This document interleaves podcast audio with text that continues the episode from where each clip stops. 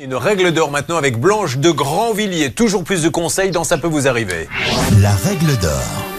Bonjour Blanche. Euh, Blanche, là, il y a une société, elle existe, il y a un Oui. arrêt, on peut pas saisir. Qu'est-ce qu'on fait pour avoir ces salaires? C'est quand même incroyable qu'on soit obligé de passer par un média. Si on saisit et qu'effectivement on peut rien saisir parce que bah, notamment la société peut fonctionner, vous savez, avec une autorisation de découvert, donc il n'y a rien sur les comptes, vous pouvez demander à l'huissier qui vous fasse un procès verbal de carence.